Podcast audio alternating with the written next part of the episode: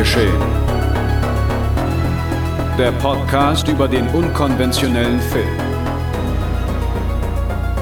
Mit Daniel Schröckert, André Hecker und Tino Hahn. Präsentiert von fredcarpet.com.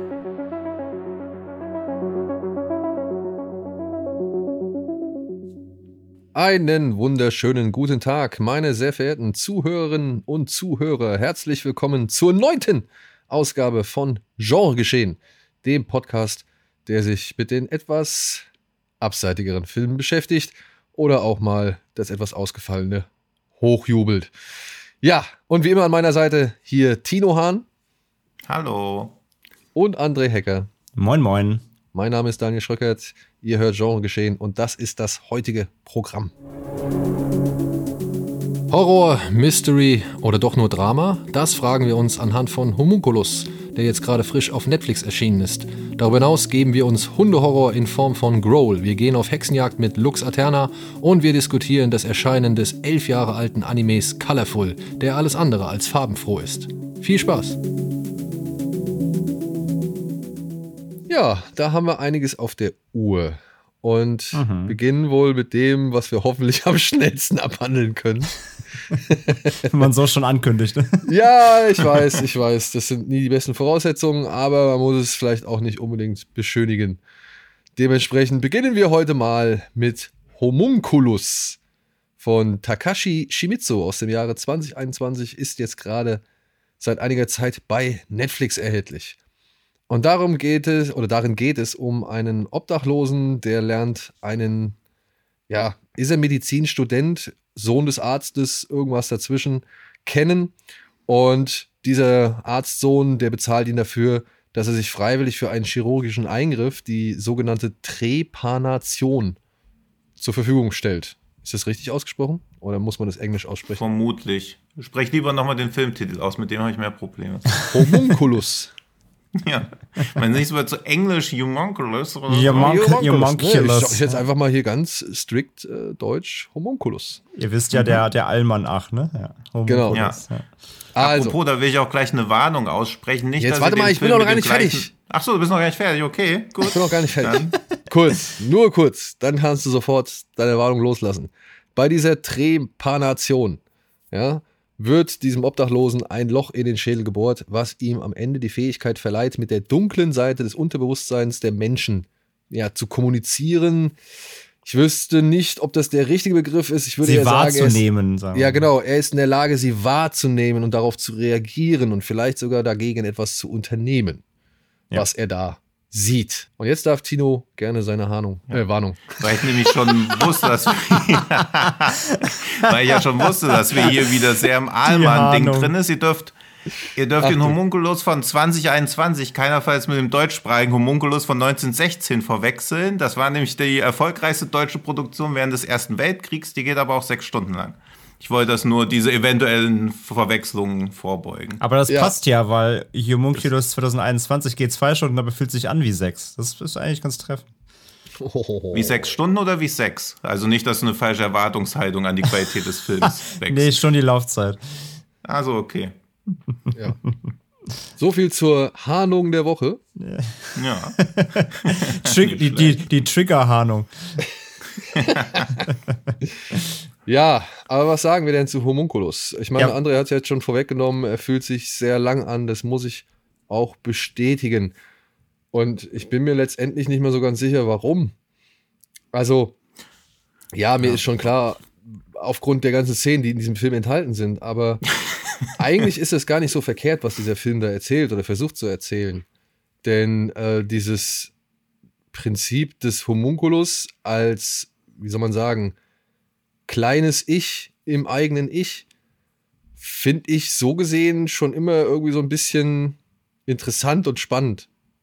Ja, dass man halt, weil, also es ist, ich bin jetzt, ich habe da nämlich auch nur kurz reingelesen, ich bin jetzt hier kein Psychologe oder sonst irgendwas, aber diese Idee, dass man ja irgendwie das, was man sieht, noch irgendwie anders verarbeiten muss, als nur über die Augen und über das Gehirn, was da offensichtlich die Informationen erzeugt, ähm, fand ich schon immer ganz ja, interessant und naheliegend. Und wie der Film damit umgeht, muss ich auch sagen, das war so ein Bereich, den habe ich bislang noch nicht irgendwo in einem Film wahrgenommen. Ihr? Nee, nicht so wirklich. Und das finde ich auch recht ehrenwert von dem Film, aber er schafft es halt nicht, da was Überzeugendes Ganze rauszumachen. Also er ja. ist wieder das, was ich oft bei Filmen in letzter Zeit, insbesondere bei Netflix-Filmen in letzter Zeit, das Gefühl habe, dass sie sich eher anfühlen wie ein Pilotfilm zu einer Serie, der möglichst viel etablieren möchte, um daran später anzuknüpfen und sich deshalb auch eher so episodenhaft in sich anfühlt.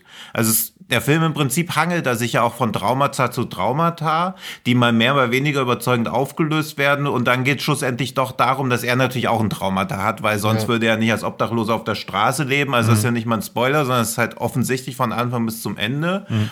Und das wirkt halt wie ein okayer Pilotfilm mit Potenzial für mehr, aber als eigenständiger Film ist das irgendwie zu wenig, weil er einfach nur von Episode zu Episode hetzt. Visuell finde ich das also recht beeindruckend, aber es ist halt kaum kontextbezogen.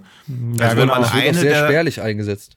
Ja, wenn man eine der Sequenzen rausschneiden würde, würde der Film noch 100 Minuten gehen und man würde es gar nicht vermissen. Und ich finde auch die Tonalität schwierig. Also das mit diesem Roboter-Yakuza ist ja schon fast komödiantisch, während andere Sequenzen halt sehr traurig eigentlich erzählt werden. Oder zumindest versucht wird, es nahegehend hinzukriegen. Ja, oder Bloß finde ich, ja. Oder hm? dann halt mit so einer, sag ich mal, doch schon bewussten Provokation, wenn da halt eben der Unterleib einer Frau als Mund benutzt wird, der irgendwie anfängt ja. zu reden. So, wo ich halt auch gedacht habe, ja, ist das jetzt wirklich, also was versucht ihr jetzt damit irgendwie auszureizen oder, oder anzusprechen? Mhm. So, ja, also ich meine, dass Japan irgendwie eine, ein Thema hat mit äh, sexualisierten Schulmädchen und so weiter, ist, ist ja okay, kennen wir jetzt auch nicht irgendwie seit, seit gestern. Und dann aber irgendwie steht es so provokant oder sticht es so provokant heraus zu einem Film, der dann irgendwann dann doch einfach zu einem persönlichen Drama und Schicksal wird. So, also ich, ich habe das auch, das ist was wahrscheinlich, was du meinst, diese tonale Unwucht da drin, die habe ich nicht mhm. ganz verstanden. Warum der ja, Film dann immer in so Extreme irgendwie ähm, verfällt oder, oder plötzlich dann zu so Extremen ansteigt, aber dann irgendwann halt komplett alles klein und ruhig und, und weiß ich nicht, zärtlich ausspielen möchte. Ja, das verstehe Das ist, also der beginnt ja als Horror, mutiert dann so zu Mystery und endet als Drama.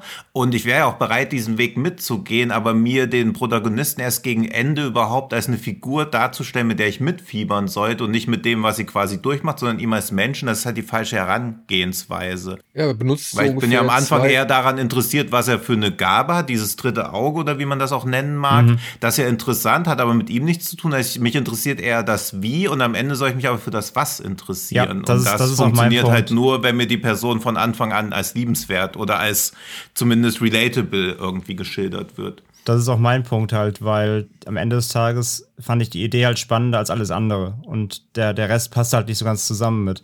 Ich finde auch die Grund, die Idee des Ganzen, ich kann ja da mal kurz auch ein bisschen ausholen. Also zum einen nochmal kurz vielleicht auch ganz randfact, sicher für den einen oder anderen Zuhörer und Zuhörer interessant. Der Film ist ja von Takashi Shimizu äh, inszeniert. Das ist ja der Regisseur von den The Grudge-Filmen, also der Ju-On-Erschaffer auf denen man natürlich irgendwie immer dann doch was große Stücke hält, was erwartet irgendwie. Ähm, zum einen muss ich sagen, weil Tino gerade sagt, der Film beginnt irgendwie mit Horror und driftet zu Drama. Ich fand halt, der Film hat eigentlich überhaupt kaum Horror in dem Sinne. Also ich erwarte, wenn ich halt einen Shimizu lese, erwarte ich halt was anderes. Da, ist der Film so ein bisschen die Erwartungshaltungen auch ähm, fehlgeleitet. Also richtig Horror fand ich den wirklich, wirklich, wirklich eher so ein psychologischer, übernatürlicher Fantasy- Mischmasch irgendwie. Also Horror fand ich da jetzt nicht wirklich was dran. Ja, ich fand halt so, also man denkt abstrakt. immer, Horror geht gleich los und natürlich leidet er auch unter seinem ja eigentlich fast Frühwerk. Also ich meine, er hat seit, mhm. seit The Crutch jedes Jahr einen Film abgeliefert, darunter halt auch so total Ausfälle wie diesen Schocklabyrinth 3D und halt auch das Live-Action-Remake von Kikis kleiner Lieferservice. Ja, also ja. Nee, klar, der, hat, halt der hat auch schon viel Mist gemacht, gar keine Frage. Ja. Aber halt, wenn man, wenn, wenn angekündigt wird, Takashi Shimizu halt macht einen neuen Horrorfilm, dann hat man schon eine Erwartungshaltung, grundlegend erstmal. Ähm, ja, aber die ist halt so ein bisschen wie, wenn es heißt, Robert De Niro macht einen neuen Film. Ja, muss ich auch sagen, die Erwartungshaltung okay. war bei mir gar nicht so groß vorhanden. Okay, okay. War bei mir anders. So ein bisschen was hatte ich schon erwartet. Zumindest irgendwie typische Asia- Tropes und vielleicht auch Stärken da rausgeholt werden, aber damit hat er eigentlich wenig zu tun. Und das muss man schon mal einfach sagen, finde ich, weil ich glaube schon, wenn man den Namen liest, denkt man erst natürlich an The Grudge und denkt, hört dann, okay, neuer Horrorfilm. Ja, zumal es ja auch so beworben wird. Also genau. der Name des Regisseurs signalisiert vielleicht Horror, noch nichts, ja. aber The Grudge steht ja halt immer dahinter. Ja, ja genau, also. das, das, ist halt das Ding. Und vielleicht auch mal ja. zur Einordnung, warum uns der Film vielleicht, also zum einen zur Laufzeit, aber auch dieses ja, wie Tino sagt, diese, diese Facettenlosigkeit und vor allem diese Greifbarkeit und der Figur und so weiter. Auch mal zur Einordnung. Also das Ganze basiert ja auf einem Manga. Das ist eine Manga-Verfilmung. Und der Manga ist in Japan extrem populär und hat halt 15 Bände. Gesamtbände. Mhm. Und in dem Film stecken alle 15 Bände drin. Das habe ich nochmal nachgelesen. Also sie haben wirklich ja, gut, so in 120 Minuten haben sie 15 Manga-Bände, die über Jahre rauskamen, über, über sieben Jahre oder so ähm, haben sie halt alles in den einen Film gepackt. Das ist halt schon wieder eigentlich schon fast schon zum Scheitern verurteilt, muss man ja leider auch sagen.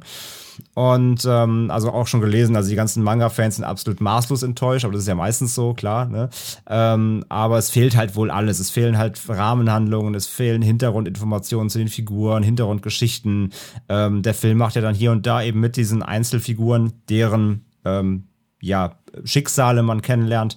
Äh, da springt er ja eben so durch, macht so, macht so Unterbewusstseinshopping und eigentlich hat jeder einzelne von den Figuren hat halt eine riesen Backstory und Co. Und das fehlt natürlich alles in dem Film. Deswegen fühlt sich das, glaube ich, auch so ziellos an, irgendwie in dem Film. Und wie, wie, wie gesagt wurde, eben wie so eine Serie, weil man erwartet, man kriegt dazu gleich noch mehr Infos, aber die kommen halt einfach nicht. Ne? Ähm, und nochmal, um auf dieses auch hier mit der angesprochenen, ähm, mit dem weiblichen äh, sprechenden Geschlechtsorgan zum Beispiel, die Szene, die damit ja quasi einhergeht, ist ja diese in dem, in dem Auto zum Beispiel. Muss man auch sagen, das ist zum Beispiel eine Szene, die gibt es im Manga auch eins zu eins und die hat halt selbst, selbst in Japan, und da ist es ja, wie haben wir gerade schon gesagt, auch noch ein bisschen wie alles anders gehandelt in der Gesellschaft. Aber selbst da war das halt wohl auch ein Riesenskandal, diese Szene, äh, aufgrund der Auflösung. Ich weiß nicht, ob wir die jetzt spoilern sollten was da genau passiert, aber Nö, ist, müssen wir nicht. Nee, auf jeden Fall die Szene und also quasi da passt, also wie die aufgelöst wird und was die Lösung des Ganzen ist, ist ja schon äh, ja, moralisch sehr fragwürdig. Und die hat ja. halt auch im Manga halt damals einen Riesenskandal ausgelöst. Und äh, da ist jetzt eben auch die Frage halt im Raum der unter den Fans halt oder generell halt in der, in der Diskussion mit dem Film, ob die denn ob die im Film hätte landen müssen, ob man gerade die dann vielleicht nicht hätte weglassen können, eben gerade Ey, weil sie so schwierig die ist. Die fühlt und, sich halt ja. so völlig ununterfüttert an. Mhm. Ja, mhm. also die wird auch so schnell abgehandelt, wo du, ja. also deswegen, das ist halt so irritierend. Du siehst da halt wirklich diese sprechende Vagina und ähm, fragst dich halt, ja, okay, was macht der da jetzt? Und das soll die Lösung sein und jetzt ist alles gut und zack, ja. Schnitt Thema erledigt so. Ja, Wirklich genau. Thema erledigt. Ja, ja. Und das, das, wenn du, was du jetzt sagst, ne, ich meine, wie gesagt, ich hatte nur irgendwie den Trailer gesehen, hatte gedacht, oh ja, das wirkt schon interessant und deswegen, ich hatte ein, zwei Sachen zu gelesen, aber jetzt auch nicht wirklich mit Shimizu in Verbindung, mhm. sondern irgendwie nur halt etwas, was mich irgendwie so ein bisschen interessiert hat und habe mir den halt auf die Liste gesetzt, weil ich gedacht habe, okay, könnte mal wieder so ein, vielleicht so ein, so eine kleine unentdeckte Perle aus, aus Japan sein, weil aus Japan hat man in letzter Zeit irgendwie auch nicht so viel gesehen, also ich zumindest. Und ja, wenn ich das jetzt so höre, das kannte ich alles vorher nicht. Mhm. Einfach mal, um, um mich dann, dann frei an das Ding ranzutasten. Und es, es, entspricht allem, was man so denken kann im Laufe dieser zwei Stunden. Weil es halt ja. wirklich alles so, auch das, das fängt schon damit an. Er schläft in seinem Auto. Er nuckelt am Daumen. Er geht aber dann gleich in so ein Luxushotel und ist da irgendwie fürstlich und bezahlt alles mit einer Kreditkarte. Das wird nie weiter irgendwie großartig äh, thematisiert. Ja. Und, und später darf ich mir das dann mit, äh, damit erklären, dass er mal irgendwann, ja, keine Ahnung, jemand anderes war so. Und ähm, nee, das, das, das, ja. das sind so wenig, also so viele Puzzlestücke, die da irgendwie verteilt sind auf diesen Film, aber die nirgendwo mal irgendwo, ja, angefügt werden, um irgendwie mal halbwegs ein greifbares Ganzes zu ergeben. Und das, äh, ja, mit auch dann eben auch eher, eher spärlicher Inszenierung dieser, wie soll man sagen, dieses dritten Auges, sagen wir mhm. so. Mhm. Ja. ja ähm, das nur immer ganz selten zum Einsatz kommt und man schon auch wirklich erahnt anhand der Bildperspektive, wenn zum Beispiel ein Hinterkopf zu sehen ist, dass jetzt gleich eine Kamerafahrt kommen wird, um mhm. den Wechsel zu verdeutlichen, dass in der nächsten, also dass wenn der, wenn die Kamera um den Kopf rumgefahren ist, plötzlich das Bild was anderes enthält. So, das sind so Sachen, ja, die kannst du mal machen und die sind auch schön. Und die sind auch nicht so schlecht in, getrickst hier und da, finde ich. Also ich fand den Roboter, das sah schon irgendwie halbwegs stimmig aus im, im Gesamtgefüge. Aber mhm. es ist halt auch mh, hm, letzten Endes nicht wirklich hervorstechend oder, oder mitreißend oder mhm. ja, weiß ich nicht, so macht es besonders, besonders positiv oder so. Es fehlt halt immer, für mich fehlt ja immer halt die, die, die Verbindung zum großen Ganzen. Wie wir gesagt, ne? Es, es, es fühlt sich so losgelöst alles an und das auch mit der Gesamtstory um ihn, es wird ja irgendwie so, also ich habe es so ein bisschen so angeteasert verstanden, als ob dieses Obdachlosen-Dasein ja auch so eine Art Experiment für, von ihm wäre, so, aber irgendwie gleichzeitig ne, scheint er irgendwie eine andere Backstory zu haben, aber die, ja, wie wir gesagt haben, die wird nicht richtig aufgelöst. Also da fehlt einfach so viel Fleisch dran, um das Ganze wirklich rund zu machen irgendwie. Und am Ende des Tages, ja, war es da wirklich so eine, sage ich ja, so ein Unterbewusstseinshopping, aber wirklich was mitgenommen oder gelernt oder wirklich zufrieden über die Auflösungen warst du halt auch irgendwie nie. Ne? Und ich meine, die getrickst so fand ich es auch, es waren coole äh, coole visuelle Spielereien dabei, wo du dachtest, ja, okay, das ist schon irgendwie schön abgefahren. War jetzt halt alles, das CG ist halt auch nicht top-notch. Ich finde aber, das, das passt aber zu dieser schrägen Inszenierung, das geht schon klar. Ähm, aber mehr als ein Gimmick war das ja dann trotzdem meistens nicht. Wie okay. gesagt, und die Auflösungen sind oft einfach, ähm, wenn sie nicht gerade so schon auch noch total fragwürdig sind, auch einfach unbefriedigend. So, es, es springt mhm. einfach weiter, ohne, ohne einen Kontext zu geben. Ja, und das hat Daniel ja eben schon angesprochen. Also die Charakterisierung ist halt auch so unstimmig, was wieder, vielleicht rege ich mich da auch immer zu sehr über so Kleinigkeiten auf, aber womit ich eh oft ein Problem habe, ist, wenn so finanzielle Anreize gesetzt werden, damit man irgendwas macht, wie sich hier zum Beispiel ein Loch in den Kopf bohren. Und dann wird er gesagt, er kriegt 700.000 Yen. Mhm. Und dann denkt man so, juhu, da sind ja seine ganzen Probleme als Obdachloser gelöst, wenigstens. Also im Gegenzug ist das ja okay. Dann rechnet man sich das um, dann sind das 5.328 Euro. Und ich meine, ihr macht einen erfolgreichen Genrefilm-Podcast, deswegen habt ihr jeglichen Bezug zu Geld verloren, aber mit 5300 Euro ist man nach zwei, drei Monaten halt auch wieder am Ende. Aber gleichzeitig nimmt er die Kohle und geht dann in so ein Luxusrestaurant. Also dieses, er ist, er wirkt gar nicht wie so ein Charakter, dem Geld überhaupt wichtig wäre. Und dann macht er das für so eine lächerlich geringe Summe, für die es ja niemand machen würde. Also selbst jemand, der weiß, er stirbt morgen, würde das nicht machen. Das verstehe ich immer nicht, warum das so, so lächerlich geringe Summen sind, die ja dann auch trotzdem irgendwie die Charakterisierung noch irgendwie verdeutlichen. Ja, ja also es hätte, seine, es hätte seine Probleme überhaupt nicht gelöst. Also er hat dann ein Loch im Kopf und zwei Monate später muss er sich was anderes überlegen. Noch ein Loch. Ja. ja, eben. Und das ja, ist noch Teil für zwei. uns erstmal noch nicht so ersichtlich, weil wir jetzt halt nicht wirklich die Umrechnungskurse des Yen im Kopf haben, so, ne? Ja, eben. Also ich denke mir da halt so, ja, okay, 700.000, geil. gut. Reicht. Ja, gut. Aber wenn man es dann umrechnet und sich dann denkt, okay, da lässt sich jemand für 5.300 Euro ein Loch im Kopf bohren, also ich weiß es nicht. Ich bin gestern die ganze Zeit am Ostbahnhof rumgelaufen und habe rumgefragt, da war keiner bereit, das für 5.000 Euro machen zu lassen. Aber und hier auch noch mal eine These, mal gucken, ob ihr mir da, sage ich mal, unterstützend beisteht. Ja. Man merkt schon, dass dieser Film, also man merkt schon von eigentlich Sekunde eins an, habe ich schon gedacht, nee, das kann ja eigentlich nichts werden. Ich bin immer suspekt, wenn Filme im Vorspann Szenen aus dem Film verwenden die wir noch mhm. sehen. Oh, und diese Schriftart, ja, ja. Mhm. Also es wirkte schon sehr 90er-mäßig. Also ja. ich musste auch gleich so an Albert Pion oder so plus, denken. Plus, ja. plus die Mucke. Was ja. war das für ein Score? Der war ja, ja super und also es hat überhaupt, das war völlig konträr. Das hat null gepasst, mhm. auch im Abspann dann und so. Das war super seltsam, ja, stimme ich zu. Ja. Aber nicht konträr ja, von wegen hat absichtlich. Mir auch Angst gemacht, ja. Also aber nicht so, so absichtlich konträr, nee, einfach, so, um irgendwas einen Punkt zu setzen, sondern ja. einfach so, ja, wir hatten halt nichts Besseres in der Ja, Library. genau. Wir hatten nur Stock-Music und die passt halt nicht zum Film, aber das nehmen wir trotzdem. Ja, ja, genau. Völlig, völlig aber weird. Wirklich, ne, wenn Filme im Vorspann Szenen aus dem zeigen, was kommt im weiteren Verlauf. Ja, wirklich, stimmt. Also ich glaube, ich könnte an einer Hand abzählen, wo das irgendwie nicht nach hinten losgeht. Also so, jetzt nur mal persönlich gesprochen, zum Beispiel bei Mission Impossible siehst du, glaube ich, auch immer noch in den späteren Filmen irgendwie mal hier und da äh, Szenen aus dem, aus dem weiteren Verlauf. Das ist aber, glaube ich, eher Hommage an den Serienvorspann. Genau, oder? Also wie genau. bei A-Team ja auch. Also da geht es auch, mhm, aber genau. ja, ist schon. Aber wenn halt wirklich ein Film, der halt nichts so ein, so, so ein Background hat oder sonst irgendwas, sondern halt wirklich mhm. einfach ernsthaft Szenen seine eigentlichen Handlungen in den Vorspann ballert und die dann mit einer fancy Schrift versieht oder so, dann nee, ich glaube, da liegt man bei einer guten Quote, dass da meistens Murks bei rauskommt. Da stellen sich die Weichen schon selber auf Scheiße. Ja. ja. Um mal von dem Film wegzukommen, aber gleich noch ein Gänsehauterlebnis aus der Kindheit. Habt ihr es auch immer so geil gefunden, wenn ihr irgendwie bei A-Team oder Trio mit vier Fäusten dann die Folge gesehen habt, wo einer der Szenen im Vorspann ja, drin war? Ja. Oder mal gehofft, dass bei ein Code für alle Fälle endlich mal die kommt, wo er mit dem Auto in den Zug reinfährt? Ja. Das waren immer so Highlights, finde ich. Aber weißt du, was das ja, ist? Das stimmt. Das ist ja ein Film. Also, das mit dem, mit dem, wo er in den Zug rein, reinfällt. Das ist hier dieser Santa Fe Express oder wie der heißt.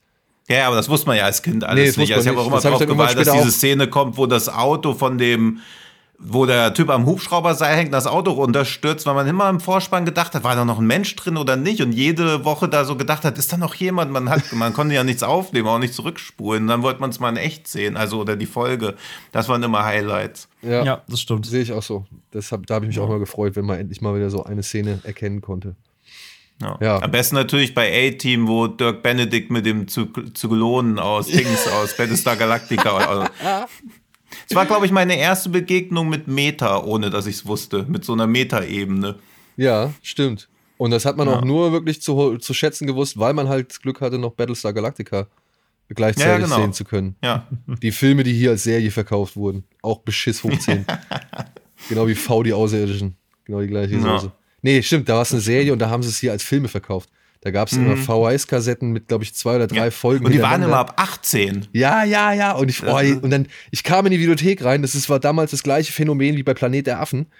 Du mhm. kommst in die Videothek rein und dann stehen da fünf VHS-Hüllen mit ja. einem Motiv so, ne? Also bei V war es halt immer dieses rote V über verschiedene Großstadtszenarien und bei Planet mhm. der Affen waren es halt immer diese, diese, ja, diese typischen Abenteuerfilm-Poster mit tausend Szenen aus dem Film drauf und ja, vielen Affen so, ja. Und ich dachte mir so, was? Da gibt es fünf Filme zu einem Planeten der Affen. Ja. Hm. Wieso ist ja, das bisher mir vorbeigegangen? Ja, und immer das rote VHS, äh, FSK 18 Logo und dann auch immer, es gab ja auch so ein paar Godzilla-Filme, die ab 18 waren, dann hat man die nie bekommen und dann durfte man doch mal, weil irgendwas war, Geburtstag oder so, und dann war man so maßlos enttäuscht, weil doch Godzilla keine Menschen auseinanderreißt oder was auch immer man sich da ja ausgemalt hat, was passieren wird. Diese verfluchten Cover. Aber, ja, ja. Ja, aber das hat ja jetzt das Programm vom Fantasy Filmfest übernommen, diese Assoziation zu wecken, was diese Cover uns früher versprochen haben. so. Ja, einer dieser Filme, und jetzt nehme ich mal kurz, jetzt nehme ich eine kleine Änderung hier in unserem Plan vor, weil ich hoffe, den können wir nämlich früher äh, abhandeln, nee, schneller abhandeln. Äh, ja. Einer dieser Plakatfilme, auf die ich auch richtig Bock hatte, aber da muss ich hinzusagen, da wusste ich auch, es existiert ein Buch, aber dessen Buchcover fand ich auch geil. Das war Cujo. Mhm. Und dementsprechend, äh, Kujo, ich, ich mochte den, ich mag den. Also ich fand, was sie ja, mit dem Hund da angestellt haben, das war schon beeindruckend. Das ja, hat doch, echt doch. Angst gemacht. Ja. Und dementsprechend war ich ein wenig neugierig auf den nächsten Film, der jetzt äh, frisch auf Blu-ray und DVD erschienen ist. Er heißt ja entweder Prey oder Growl keine Ahnung, was also, man sich jetzt. Also international heißt da Prey, also, inter, also original ist ein spanischer Film. Ich habe den Titel gerade nicht auf dem Schirm, aber der internationale Vertriebstitel ist Prey und bei uns in Deutschland hat man ihn mal wieder nochmal eingeenglischt in Growl. Ja, aber Weil, hierzulande gibt es schon zwei Prey, ne? Ich wollte gerade sagen, sagen. Das, es liegt aber auch daran, genau, wenn man mal bei Letterbox nach Prey sucht, kriegt ihr irgendwie 18 Filme, die irgendwas mit Tieren zu tun haben. Allein drei davon sind mit Löwen. Hm. Also deswegen macht es irgendwie vielleicht sogar schon Sinn, den nochmal umzublenden, damit es ja. nicht zur Verwechslungsgefahr kommt, ja. Ja, genau. aber im Original heißt er ja Cuerdas und ja, so genau. heißt ja auch der Kurzfilm, der die meisten, äh, der im Guinness-Buch steht, weil er die meisten Preise überhaupt gewonnen hat. Also auch das ist so irre, dass man sich so denkt, hey, ich mache einfach mal einen Film, der genauso heißt wie ein Kurzfilm, der alles gewonnen hat, was zu gewinnen geht. Deswegen glaube ich, wenn du in Spanien nach dem Film im Netz suchst, musst du schon sehr spezifische Suchanfragen stellen. Ja, das hat sich José Luis Montesinos ja schlau überlegt, der diesen ja. Film 2019 gedreht hat. Und in diesem Film geht es um Elena. Die ist seit einem Autounfall querschnittgelähmt. Obwohl sie auf die Hilfe ihres Vaters Miguel angewiesen ist, führen die beiden eine entfremdete Beziehung. Dies soll sich ändern und Miguel organisiert einen Urlaub auf das Land. Außerdem soll ein Schäferhund Elena im Alltag unterstützen und ihr Gesellschaft leisten. Doch was als schön geplante Reise beginnt, endet in einer Katastrophe, als sich der Hund mit Tollwut infiziert. Das ist die offizielle Inhaltsangabe. Ich würde sagen, ja. die ist nicht ganz korrekt, denn das ist kein Urlaub aufs Land, das ist das Haus, zu dem, das ist ihr Haus, zu dem das sie ist, fahren. Das ne? ist ihr Elternhaus, glaube ich, oder das, das mhm. wo sie aufgewachsen ja. ist, glaube ich. Genau. Ja, Und Miguel, so der Vater, hat dieses Haus halt präpariert. Genau. Eben für seine Tochter, die in einem doch etwas, ja, klobigerem Rollstuhl sitzt, weil sie halt halt doch schon äh, etwas stärker gelähmt ist. Und eben für den Hund, der eben in diesem Haus mit verschiedensten Dingen ihr helfen soll und dafür halt immer an ja, bestimmten Leinen oder Kordeln oder sowas ziehen muss, um zum Beispiel eine Tür zu öffnen oder sich selbst Futter einzulassen oder sonst wie irgendwie, um ihr, ihren Alltag zu erleichtern. Ja, und als sie das Haus irgendwie durchsuchen, finden sie irgendwie eine Fledermaus und der Hund wird von dieser Fledermaus gebissen und ist danach nicht mehr der gleiche. Mhm. Ja, und was hätte ja. eigentlich ein, nettes Follow-up oder was ich ein nettes Rip-Off zu, zu Cujo werden können? Entwickelt sich leider als ziemliche ja, Promenadenmischung aus, weiß ich nicht, Psychodrama und eben Hundehorror, der aber kaum ausgespielt wird. Und dann halt vielleicht okay. jetzt halt noch, keine Ahnung, wenn man wohlgesonnen ist, äh, Pandemie-Metapher, eben weil es eine Fledermaus war, die den Hund gebissen hat, aber come on. So weit will ja, ich, ich glaube, da hat aber eher Glück gehabt.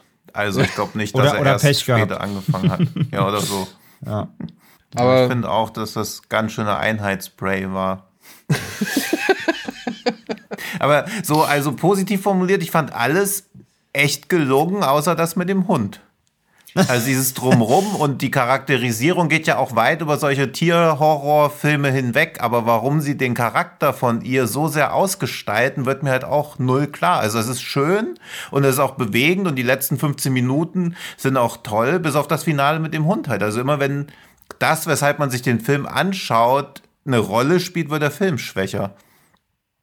Weil dieser finale Kampf ist ja, ja, an Lameness nicht zu unterbinden. Und das nicht, weil sie im Rollstuhl sind. Ja, ich habe gerade gemerkt, dass das eine schwierige Bezeichnung ist. Aber so gut sie das auch spielt mit dem Rollstuhl, man glaubt ihr das ja trotzdem nicht. Also niemand, der wirklich im Rollstuhl sitzt, fährt ja so oft gegen Sachen, ist so hastig, so unüberlegt.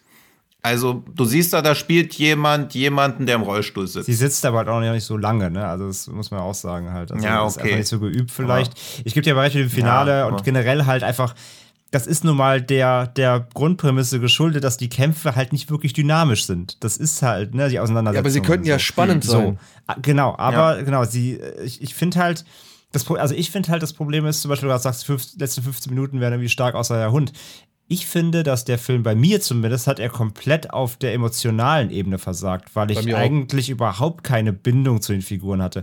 Sie war den halben Film oder fast 70 Prozent des Films irgendwie einfach nur ein angepisstes Teenager-Mädchen, die mir richtig auf den Sack ging am Anfang ich meine, ich verstehe schon, warum sie irgendwie halt natürlich traurig ist und, und gebrochen ist und so, gar keine Frage, was da passiert ist mit dem Background. Aber es ist bei mir nicht angekommen. Sie war halt einfach nur so ein störrisches Kind, was, was halt sauer auf, auf den Vater war. Ich fand die Auseinandersetzung von den beiden einfach irgendwie völlig unglaubwürdig. Und was er dann in den letzten 15 Minuten halt eben dann mit so dem, dem emotionalen Vorschlaghammer noch mal reinpressen wollte, irgendwie an Tränendrüse, hat bei mir null funktioniert. Ich habe wirklich keine Sekunde, auch nur einer Sekunde Gänsehaut gehabt aufgrund dieses Briefs und so weiter. Das war alles. Ich möchte mich auch davon distanzieren, egal. dass ich Gänsehaut gehabt haben könnte. Ich fand es halt nur gelungener als also, den Rest. Also, also wie gesagt, also das hat bei mir versagt. Ich fand tatsächlich dann hm. doch eher den, also ich fand den Hund und so schon bedrohlich, weil also ich fand es schon gut inszeniert. Ich fand es gut, dass sie halt wirklich auch größtenteils echte Tiere benutzt haben. Es gibt so ein paar CGI-Momente, die waren nicht so gelungen. Aber so, also dass der, der Hund einfach real war, hat dem Film natürlich schon gut getan. Wenn der da echt völlig aufgebauscht gegen die Tür irgendwie hämmert, das, das fand ich schon bedrohlich auf jeden Fall. Und natürlich einfach diese, diese Situation, in der sie sich befindet, dass sie sich halt kaum selbst helfen kann oder wirklich erfinderisch werden muss, macht das Ganze ja schon zu einer, zu einer bedrohlichen Situation. Also es war ja schon eher so ein ausgeweites Kammerspiel am Ende des Tages dann. Hm. Und ja. ähm, es gibt aber halt so ein paar. Also halt auch eher so ein ganz lahmer Home Invasion Film. Es war ja nicht mal wirklich Ho Tierhorror. Also ob da jetzt nun ein Mensch ins Haus eindringen würde, ein Hund. Ja, gut, der Mensch hätte die Tür ja schneller aufbekommen, sag ich mal, aber ja, eben. Also, ich meine, ein Mensch wäre bedrohlicher gewesen, aber das ist ja auch kein Pro-Argument für den Film dann, dass es mit dem Hund jetzt nicht so bedrohlich war. Ja, da, da gebe ich dir schon recht. Aber ich, also bei mir hat das trotzdem irgendwie ganz gut funktioniert. Also ich fand den Hund schon bedrohlich, ich fand die Situation bedrohlich und einfach unangenehm, weil du nie weißt, so wie, wie schafft der Köter das doch irgendwie noch da rein? Wie, wie, welche Idee kommt er? Ich fand es so ein bisschen unglaubwürdig natürlich, dass der Hund dann, wie du gerade sagst, dass der fast so eine Belagerungssituation da entstehen lässt, weil hm. ich glaube, ein echtes, durchgedrehtes wildes Tier wäre einfach irgendwann weggelaufen, woanders hin, wenn es da nicht reinkommt. Ja, also das, natürlich. Das, ne, also wie sie die, im Finale die, zu ihm sagt, warte. Ja, und ja, er wartet. Ja, also die, Grund, also, die Grundprämisse, das dass der denn? Hund ausgerechnet genau nur da auf sie will, ist halt natürlich auch völliger Bullshit, aber ich meine, es ist immer noch ein Tierhorrorfilm. Von daher, das habe ich, das habe ich irgendwie geschluckt. Ähm, aber ich fand so ein paar Momente waren irgendwie ganz, ganz, ganz spannend und halt diesen ganzen Schnüren und die, wie sich überlegen muss, halt irgendwie Schublade aufzukriegen. Und das war irgendwie schon, irgendwie schon ganz nett. Aber es war halt mhm. halt echt so ein krasses Up and Down, ne? weil es einfach Momente gab, die halt überhaupt nicht spannend waren, wo der Film einfach wirklich komplett langweilig war, weil einfach nichts passiert ist und die Geschwindigkeit halt einfach sehr, sehr low war. Und dann kommt halt wieder irgendwie doch ein cooler Moment, wie der, wo, wo, wo es irgendwie wirklich hektisch wird, wo dann der auch der, der eine dann vorbeikommt, da, ähm, der, der, der Freund oder der Onkel, der was das war, natürlich dann, dann, dann gibt es halt mal einen blutigen Moment irgendwie, das war irgendwie halt so, aber es ist alles trotzdem relativ Standard einfach, ne? Also wirklich Highlights, der Film ist relativ arm an Highlights insgesamt so. Also, ist sag, halt wieder so ein klassischer Kurzfilmstoff auf Langfilmlänge ja. ausgewälzt. Also als halbe Stunde knackig, dann hätte man dieses ganze Familiendrama auch knackiger abhandeln können. Das hat ja durchaus Potenzial, aber wenn du halt in so einem Film nach 80 Minuten dir denkst, jetzt fährt sie wieder mit diesem Treppenlift nach unten, das ist ja schon unfreiwillig komisch, diese Entschleunigung dann irgendwie. Wenn, also also wenn du das nicht schaffst, das klaustrophobisch zu inszenieren, sondern ein bisschen wie so eine, ja fast schon wie so eine Satire auf Genre-Elemente, wenn sie da mit diesem Treppenlift runterfährt und dann zu dem Hund auch noch sagt, ja warte und dann so ganz langsam mit dem Rollstuhl hinfährt, dieses Zeug runterwirft. Ja, okay, dann, das, dann, war, das war halt wirklich Also, Quatsch, ja. da, was war denn da auch ihr Plan? Was war denn ihr Endgame? Also und dann kommt der Hund, läuft einfach ums Gebäude rum, kommt durch die Tür rein, sie denkt so, ach, ja, stimmt, krass, ja. krass, Jetzt stimmt, hat ihn diese Feuerwand Eingänge. gar nicht umgebracht. Also was, ja. was war denn ihr Endgame? Das, was sie am Ende dann macht, konnte doch gar nicht ihr Plan sein. Es wirkt, als ob sie in der letzten Sekunde eingefallen wäre. Also das mag ich, ich halt glaub, auch nicht, wenn der Protagonist so weit hat das dann noch gar nicht gedacht. Ja. Ja, das, wenn der Protagonist, also die Protagonistin dann auch noch reines Glück hat in den letzten zwei Minuten. Ja, um Dynamik reinzu, um Dynamik reinzubringen, haben sie ja nur halt dann natürlich diese imaginäre, ne? Schwester reingebracht, damit, damit ja. so eine. Ja, und das ist, damit das sie ist überhaupt das, jemanden zum Reden hat, so das ist halt auch wieder so, ja. Mhm. Das ist das, was mich am meisten aufregt. Ja. Wenn du nicht wirklich Vertrauen in deine Geschichte hast, dass sich der Kampf hm. zwischen einer Frau im Rollstuhl und einem tollwütigen Hund über diese Zeit, die du deinen ja. Film inszenieren möchtest, trägst, dann bau keinen imaginären Charakter da rein, ja. mit dem du versuchst, den, den Zwischenraum zu füllen. Ja. So, nur damit du irgendwie ein bisschen Dialog drin hast. Das, das kann nicht gut gehen. Und ja. trotz dieses imaginären Charakters wird deine Figur immer noch nicht haupt, äh, sympathischer. Ja, erst irgendwie gegen Ende so. Und da denke ich mir halt auch, warum haben sie die so lange so unsympathisch gelassen? Ja, ich ja. hatte hm. nicht wirklich Mitgefühl mit der jungen Frau. Und ich habe wirklich versucht, Verständnis aufzubringen dafür, dass die jetzt halt aus ihrem Leben gerissen wurde und an diesen Rollstuhl äh, gefesselt ist. So. Plus Familie und, verloren hat. Und ich weiß, man soll diese, diese Bezeichnung nicht unbedingt gerne benutzen, aber die ist im wahrsten Sinne an dieses, an dieses Gefährt gefesselt. So. Sie kann da nicht raus, sie kann sich nicht großartig bewegen. Sie ist sehr, sehr eingeschränkt. Und wenn das schon nicht alleine funktionieren für sich stehen kann, ey, dann bau bitte keine mhm. imaginäre Figur ja. ein, die dir halt auch ja. keine Erkenntnis bringt. Nee, Überhaupt gar nicht. nicht. Nee, nee. Ja, aber das hätte nämlich auch noch Potenzial gehabt, weil dieses, man soll ja nicht sagen, dass Leute an Rollstuhl gefesselt sind, aber in den Anfangswochen, Monaten ist das ja noch dein Gefühl. Also musst du dich erst mit der neuen Situation arrangieren. Und dieses erzählerische Potenzial lässt der Film ja auch irgendwie komplett liegen, dass sie halt, also sie wirkt halt einfach bockig, man versteht warum, aber auch diese ganze Akzeptanzsache oder so wird ja gar nicht behandelt, weil der Film weitgehend in Echtzeit spielt und deshalb wirkt sie einfach nur, ja, angepisst, was dem Film ja aber keinen Gefallen tut. Nee. Mhm. Ja. Und ich wirklich, ne, ich, ich verstehe das, dass die so da dargestellt wird und wie das hm. Gefühl vermittelt werden soll und dass es ein Scheißgefühl ist so. Aber es nützt nichts, wenn du dieses Gefühl halt wirklich so lange ausbreitest, bis du dann end endlich mal Mitgefühl erzeugst, was halt viel zu spät ist, um dann irgendwie dann darauf zu vertrauen, dass der Zuschauer auch noch irgendwie emotional mitgeht im Finale. Also ja, ich muss auch sagen, einfach, ja. ich muss auch sagen, äh, ich fand tatsächlich mit dem Hund eigentlich alles besser so, weil das ist das, was ich eigentlich sehen möchte. Das ist das, wofür ich ja eigentlich mir diesen Film anschaue. So. Mhm. Und in dem Subgenre von wegen tierische Helfer Terror, ähm, weiß ich nicht, da hat Growl irgendwie in allen Punkten, wenn überhaupt, okay abgeliefert. Wenn überhaupt. Ja, also es gibt da ja eh schon wenig. Also Kucho ist gut, aber ich glaube, der ist auch nostalgisch noch so ein bisschen verklärt. Also der funktioniert schon, aber es gibt echt wenig reinrassige Hundehorrorfilme, die wirklich komplett funktionieren. Ja, aber ich rede ja auch von also, sowas wo man wie Link der Butler oder Affe Menschen oder sonst irgendwas. Ne? Ja, eben, der Affe Menschen zeigt ja auch, wie es sein kann, querschnittsgelähmt zu sein, plus Bedrohung durchs Tier und dass die Bedrohung durch das Tier ja auch noch indirekter eigentlich, aber es funktioniert halt auch viel, viel stärker. Eben. Und auch, und also. auch, das ist auch so schade. Ich meine, ich meine ehrlich, da ist ein domestiziertes Haustier, das wirklich einfach nur bereit ist zu helfen. Und, und ja. das irgendwie noch auszuspielen, dass diese Kreatur, die eigentlich nur, ja, nichts, nur, nur Gutes im Schilde führt, also nur Gutes im Sinn hat oder in, in, in, in mhm. seiner Aufgabe sieht, so, ja, dass die sich gegen halt eben das, den, den, den Besitzer, gegen das Herrchen, gegen, keine Ahnung, den, den Knecht äh, irgendwie wert, so. Also, das ist auch da nichts ausgespielt, nichts. Mhm. Ja, es ist, ja, also das ist, ist ein schöner Hund. clever, leider, das ist alles sehr platt, ja. ja es ist ein schöner Hund. Der Hund mit seinem, mit seinem schwarzen Kopf. Das ist so eine beeindruckende Persona. Also ich meine wirklich, der, der Hund hat echt Charakter so, ja. Und, mhm. und das weiß der Film kaum einzusetzen. Schade. Ja. Leider halt. Also wie gesagt, es ist oder auch nimmt man hier so The Breed oder sowas. Auch das war, ach, der war besser, der war auch platt und trotzdem spannend zumindest und unangenehm. Trotz ja. allem nochmal zur Einordnung muss ich aber trotzdem sagen, auch jetzt mal im Vergleich, ich hatte, ich hatte mit, zum Beispiel, ich hatte mit Growl mehr Spaß als mit Homunculus. Also, so viel muss man auch mal sagen. Also das ist das, so viel mal die Relation gesehen, ja. Also äh, trotzdem war ich am Ende des Tages mhm. da, trotzdem irgendwie, da habe ich mehr von dem bekommen, was ich wollte und war irgendwie trotzdem mehr abgeholt. Also ich möchte jetzt von meiner Seite aus nicht sagen, dass ich jetzt Growl komplett scheiße fand. Ich fand schon, dass der im Subgenre des Tierhorrors mir ein, zwei Momente beschert hat. Aber er ist halt wirklich leider platt und wie hat vor allem alles, was menschlich ist, äh, alles, was Emotionen hervorrufen kann, kannst du halt komplett vergessen, leider. Ich glaube, am meisten Spaß hat man, wenn man statt den beiden anderen den Film schaut, über den wir jetzt reden werden. Und es ist egal, mit welchem wir weitermachen, es stimmt. Dann machen wir doch mit ja. dem weiter, der das etwas stimmt. kürzer ist, der nämlich verstanden hat, dass in der Kürze manchmal auch die Würze liegt oder eben halt auch das richtige Verwirrungs- oder Verstörungs- oder halt eben Vernichtungspotenzial. Es kann eigentlich nur um einen gehen, den haben wir ja auch schon ein paar Mal zum Thema. Gaspar Noé hatte 2019 schon einen neuen Film gemacht oder beziehungsweise einen weiteren Film nach Climax gemacht, der aber erst jetzt bei uns rauskommt, obwohl er auch schon durch diverse Festivals gewandert ist. Er heißt Lux Eterna. Sagt man das so? Eterna? Ich glaube ja, ja. Mhm. Und hier geht es um, und jetzt kommt gleich der nächste Stolperstein, um zwei Schauspielerinnen. Beatrice Dall und Charlotte. Und jetzt, wie spricht man sie aus? Gainsbourg? Gainsbourg. Gainsbourg. Kommt ja aus Frankreich. Das kannst du gar nicht französisch genug betonen. Charlotte Gainsbourg. Ja. Die äh, sind an einem Filmset und erzählen Geschichten über Hexen. Ja.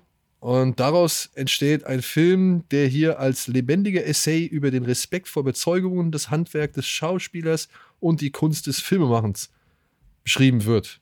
Tatsächlich ist er halt aber auch ein Einblick in ein Filmset, in dem, auf dem oder bei dem tatsächlich eine Hexenjagd entsteht indem man Beatrice Dall, die hier die Regisseurin ist, äh, für alle Probleme verantwortlich macht. Und in der Charlotte Gainsbourg ähm, ja sowohl mental wie physisch an Grenzen getrieben wird. Ja, ich will Und, ganz kurz, also äh, Beatrice Dahl ist nicht die Regisseurin, sie will die Regie übernehmen, weil sie von der Inkompetenz des männlichen Regisseurs so genervt ist und das muss natürlich verhindert werden, dass die Frau den Mann übernimmt, quasi, okay. also in der Lesart des Films. Also ich hatte es verstanden, dass es ihr Projekt ist, dass sie dafür alles verantwortlich ist und der Kameramann, weil er halt überzeugt ist, dass sie halt einfach nichts drauf hat, eben eine Revolution anstrebt und sagt, er will das so machen, wie er sich das vorstellt. Ne, ich habe so verstanden, dass dieser Typ, mit dem der Produzent redet, dass das der eigentliche Regisseur ist, weil dann, als dieses Chaos am Ende entsteht, gibt ja wieder eine männliche Stimme auch Anweisungen. Also als ob so wieder dann der Regisseur zurückkommt, als ob sie das Set übernehmen will, weil ja auch immer wieder darüber geredet wird, dass man gucken muss, dass sie einen Fehler macht, damit man sie loswerden kann, weil sie ihn anscheinend dann zu sehr irgendwie auf den Sack geht und daraus entsteht dann diese Hexenjagd, die quasi so als Meta-Handlung am Set stattfindet. Okay. Das war jedenfalls so meine Lesart davon. Aber ich, also, okay, also in bisherigen Reviews las ich immer, dass Beatrice Dahl schon die Regisseurin ist und die jetzt halt okay. von dem Kameramann geschasst wird, so gesehen. Hatte ich eigentlich am Anfang auch verstanden, weil, weil sie diesem Anfangsgespräch in diesem Sessel führen, spricht sie auch ganze Zeit aus der Warte heraus, dass, dass sie die Inszenatorin ist und, und spricht von ihrer Vision und so weiter auch. Also das hatte ich auch so verstanden tatsächlich, ja. Okay, dann habe ich das geringfügig missverstanden. Aber es ist tatsächlich nicht unbedingt verkehrt, würde ich sagen, weil selbst dann in deiner Wahrnehmung äh, mhm. kommt da ja ein Punkt zum Tragen, eben das, also das, was der Film ja irgendwie ein bisschen aussagen möchte, eben die Hexenjagd. Mhm. Ja, und dass da halt, äh, ja, ich, gut, was will Noé mit dem Film aussagen, ey? ja, ich, also ich finde, da schrammt er schon zum ersten Mal fast so an Selbstsatire rum, weil es kommen ja auch immer wieder so Einblendungen, wo es auch um die Verantwortung des Filmemachers geht. Und irgendwie wirkt es dann auch so, als ob er eher auch klar machen will, dass die Behandlung von Schauspielern am Set unter aller Sau ist. Gleichzeitig wird aber auch immer aus so einer eindeutig männlichen Sicht. Also es steht auch so ein Untertitel, The Filmmaker is a man. Dann werden immer berühmte Regisseure zitiert, die nur mit Vornamen genannt werden. Also da steht nicht Rainer W. Fassbender, da steht nur Rainer W. Und auch also nur jeder so Jean-Luc statt Jean-Luc so. Godard. Ja, ja. Und jeder weiß halt, wer es ist. Aber wenn du als Regisseur die Leute mit Vornamen anredest, stellst du dich ja quasi mit ihnen auf Augenhöhe. Und dass Gaspar Noé einfach da jetzt so ein bisschen mit Karl Theodor Dreier, Jean-Luc Godard und Rainer W. Fassbender rumkumpelt, um klarzumachen, hey, wir als Filmemacher haben ja eine Verantwortung den, dem Film als Kunst gegenüber. Das ist schon ein bisschen, also das, was er versucht, da als Statement abzuliefern, torpediert er halt auch gleichzeitig ein bisschen selbst. Ja, vor allem muss man ja sagen, er plündert, plündert ja auch gut bei sich selbst. Ne? Also wenn man mhm, sich ja. mal so die einzelnen Versatzstücke anguckt, dann ist das ja etwas oder dann sind das ja gewisse Mechaniken und, und Elemente und weiß ich auch nicht, Momente, die Noé immer wieder benutzt oder ausspielt. Mhm. Sei es jetzt nun die, die, ja, den, den optischen Brechreiz, den er da erzeugen will mit seinen Flackerspielereien. Ja, da, also da, halt da kann man, glaube ich, auch, sorry für die Brechung, da kann man auch wirklich direkt mal wirklich die eine große Trigger-Harnung äh, äh, aussprechen. Also, also das ist der, ja, Film. Der Film von, am Anfang ja auch, ja. Das ist der Film von ihm, wo wirklich, wenn ihr Epilepsie irgendwie anfällig seid, nicht gucken. Das ist der Overkill, wirklich. Ja. Hoch 30, ja. ja. Aber ähm, der Film beginnt ja schon mit so einer Einblendung, wo steht, ihr gesunden Leute könnt gar nicht das Glück von uns Epileptikern würdigen, was wir in dem Moment empfinden, bevor wir den Anfall bekommen. Und da möchte ich nur noch mal sagen, dass dann mein Epileptiker-Gag in einer der letzten Ausgaben ja dann doch nicht so da war er harmlos gegen, gegen irgendwas verstößt, das weil das, also es ist auch eine Dostoevsky-Zitat, also auch da verwehrt er sich ja gleich gegen irgendwelche Kritik und ich verstehe auch die Komplettaussage dahinter, aber natürlich macht es diese ganzen flashy Elemente dann noch mehr zu einem Gimmick. Also wenn er halt schon quasi sagt, okay, das ist alles intendiert, das ist halt klar, weil es ein Film ist, aber es macht es ja dann noch mehr zu seinem, ja fast schon Trademark. Ja, ja, aber da war genau dein Gag auf jeden Fall sehr harmlos, ja. Oh, no, no ja, aber auch genau wie solche Sachen, wenn er halt irgendwie immer, weiß nicht, so die zärtlichsten unter den Menschen, sage ich mal, so richtig zerstört. Ja, also oder, hm. oder so, so richtig fies dagegen ist oder irgendwas richtig Fieses mit denen anstellt.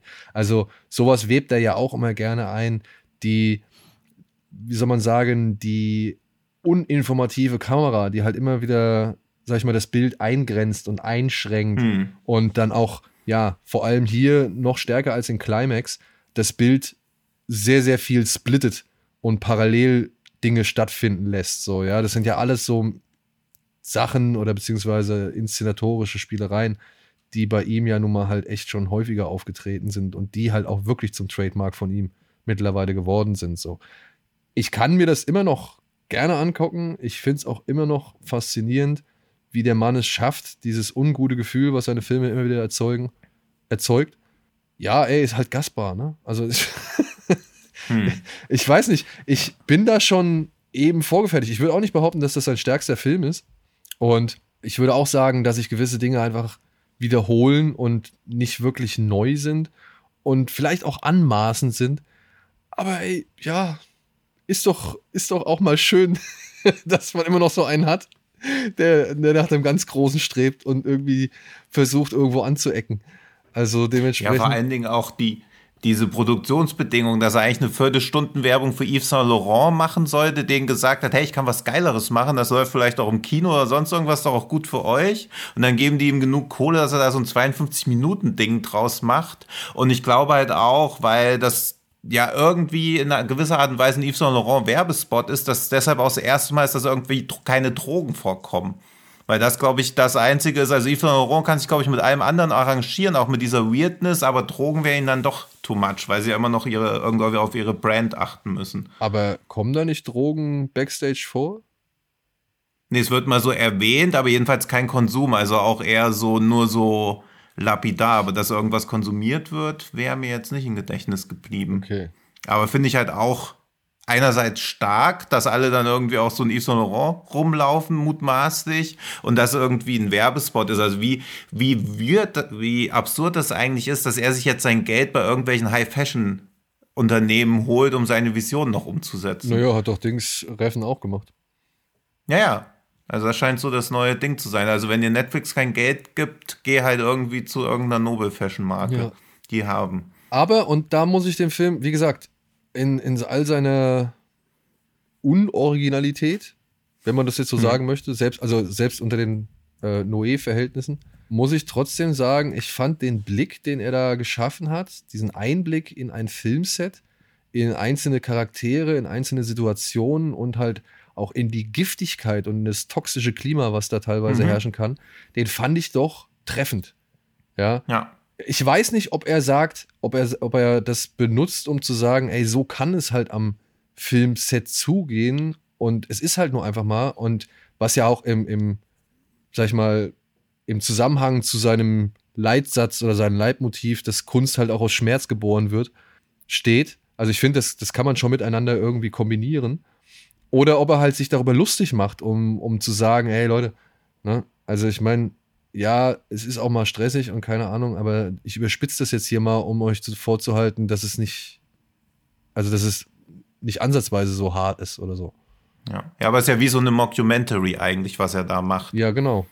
Und ich fand den Blick aber, ich fand den Blick wirklich, oder die Beobachtung, die er da trifft, das fand ich teilweise richtig gut. Ich meine, ich mag Karl Glusman immer noch nicht so wirklich als Schauspieler. Ja, hm. ich finde der immer irgendwie so ein bisschen, ich, ich weiß nicht, ich, ich dringe nicht zu dem durch irgendwie. Der hat für mich so, ein, so, eine, so eine Maske, die, die relativ steril ist und, und irgendwie nicht viel zulässt und äh, deswegen, aber ich fand, auch da hat er eigentlich gepasst als dieser, hey, ich muss mir unbedingt was mit dir machen und wollen wir nicht irgendwas machen und sobald er auf Abbildung stößt, kriegt er dann direkt hier dieses, dieses Role Model Bild von wegen, dass er halt der, der, der typische Macho ist, der sich sofort dann ins Extreme flüchtet, indem er sie halt beleidigt und irgendwie lästert mhm. und irgendwie ja. sofort in eine Schlampe äh, Ecken, also in die Schlampenecke stellt und sonst irgendwas. Mhm. Ähm, das hat schon ganz gut zu ihm so gepasst. Es ist, wie gesagt, so ein Stereotyp, der da irgendwie ausgespielt wird, aber trotzdem, sag ich mal, glaube ich, im modernen Gewand. Und diese kleinen Details, die fand ich echt faszinierend. Wie eben halt auch diese unangenehme Stimmung die entweder gegen Beatrice Dall hervorgerufen wird oder die sie halt auch hervorruft. Ja, und ich meine, wir haben jetzt halt, also was gerade sagst gerade schon, klar, da sind äh, viele Facetten drin, die er jetzt immer nutzt und die Kritiker von ihm nutzen ja auch das, um zu sagen, ja, Noé ist halt ein One-Trick-Pony, ne? Und das sind ja immer die Kritiken, die kommen aber er setzt sie halt nach wie vor gut um. Und wir haben es doch gar nicht auch erwähnt, quasi natürlich das, das Hauptgimmick des Films ist natürlich diese Dualkamera, ne? dass du zwei ja. hm. Kamerabilder dual nebeneinander laufen hast, die aber verschiedene, verschiedene Dinge zeigen und auch quasi die Dialoge laufen teils parallel ab. Und was ich dabei so stark fand, und das ähm, münzt natürlich auf diese krasse, aufbauschende, unangenehme Stimmung da am Set und dieses ähm, ja, dieses Chaos, was dadurch halt entsteht. Ne? Das, das Chaos entsteht nicht durch was gesagt wird, sondern wie es gesagt wird und gleichzeitig durch die Audiovisualität, durch das Übereinanderlappen von diesen zwei äh, Begebenheiten, die sich gleichzeitig bei dir auf dem Bildschirm abspielen, ähm, entsteht halt dieses absolute, absolute Wirrwarr und du fühlst richtig dieses, dieses, dieses Chaos. Ja, links ruft irgendwer einer das, da wird da gestritten, da kommen die Eindrücke, hier will da noch einer was von dir und dieses, dieses omnipräsente Chaos, was da am Set entsteht. Jeder ist irgendwie unter Druck und überall wird nur ge, ge, ge, gebrüllt und so. Das fand ich halt, sticht sich total raus. Und das fand ich richtig, hm. das ist richtig vereinnahmend, ja. so als ob du da mittendrin stehst. Und du stehst in der Mitte und da brüllt dir einer das ins Ohr und da einer das. Und, und, und du kriegst einfach nur ganze Zeit irgendwie Feuer mit und, und, und, und negative Energien. Und das finde ich, hat der Film durch dieses Gimmick halt sehr, sehr gut ausgespielt, fand ich. Also es kam bei mir halt, mich hat das richtig reingezogen, als ob ich da wirklich mittendrin stehe und überall wird nur geblökt und alles ist super negativ mhm. und unangenehm und voller Druck. Und das finde ich, hat das echt gut äh, ausgespielt.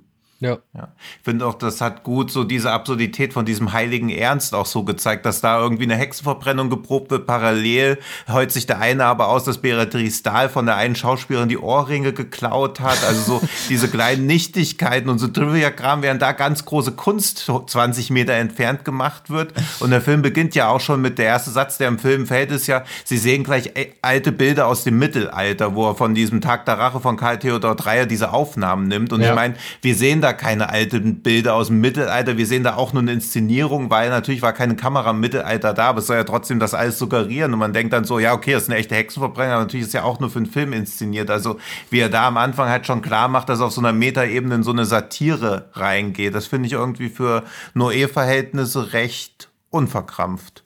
Ja, das stimmt, ja.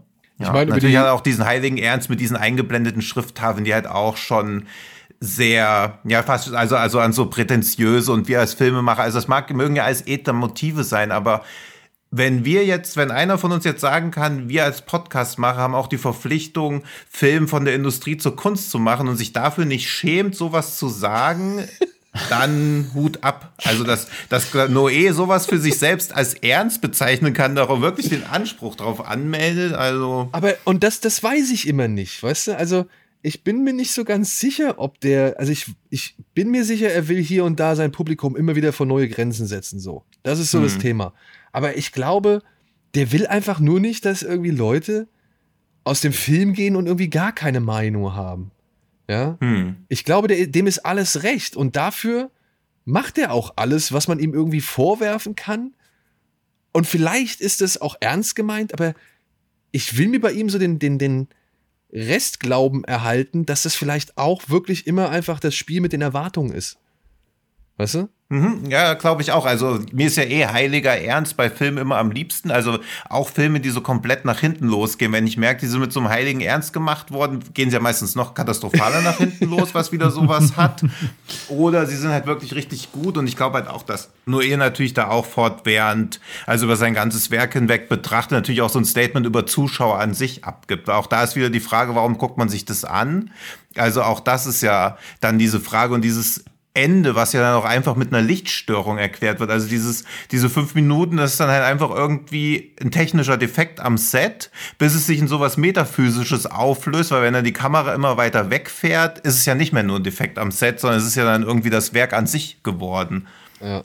Also auch da ist er sich ja bewusst, dass er irgendwie immer wieder mit so Erwartungshaltungen spielt und das macht ihm natürlich auch Spaß. Also wenn der irgendwie sich wieder vorstellt, okay, ich habe jetzt 13 Minuten so einen Tinnitus-Sound in mein Ding eingebaut, wird er wahrscheinlich schon so.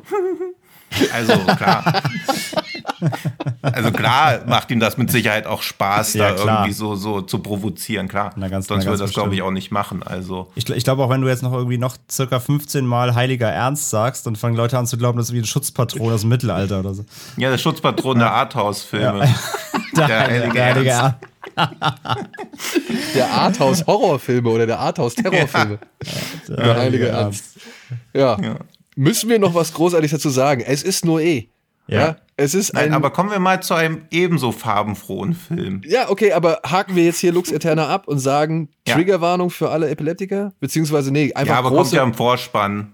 Ja, ja. große Epilepsiewarnung für alle da draußen, die halt. Außerdem steht da, dass Epileptiker eine noch bessere Zeit haben. Steht im Vorspann. Also von daher können alle Epileptiker für sich selbst entscheiden, ob sie diesen Kick mitnehmen. Man kann auf jeden nicht. Fall sagen, wer Noé kennt, wie gesagt, der nutzt das ja nicht zum ersten Mal, aber hier ist es wirklich auf die absolute Spitze getrieben. Das muss man dazu sagen. Aber ansonsten, genau das ist Noé. Wer Noé ja. mag und ja. interessiert an seinen Dingern ist, gucken halt. Ja. Und noch eine philosophische Frage: Kennen Epileptiker Noé überhaupt? Ja, was auch, also stell dir mal vor, du, dir bleibt ein Werk von einem kompletten Künstler verwehrt, weil er halt immer wieder deine Sache triggert. Ja. Absolut, ja. Berechtigte ja. Frage. Wie gesagt, dafür, dafür, dafür kenne ich mich also, zu wenig mit dem Krankheitsbild aus. Ja. Wie, inwiefern ein bisschen so, wie, wie mir ja die asiatische Küche verwehrt bleibt, weil überall Koriander dran ist.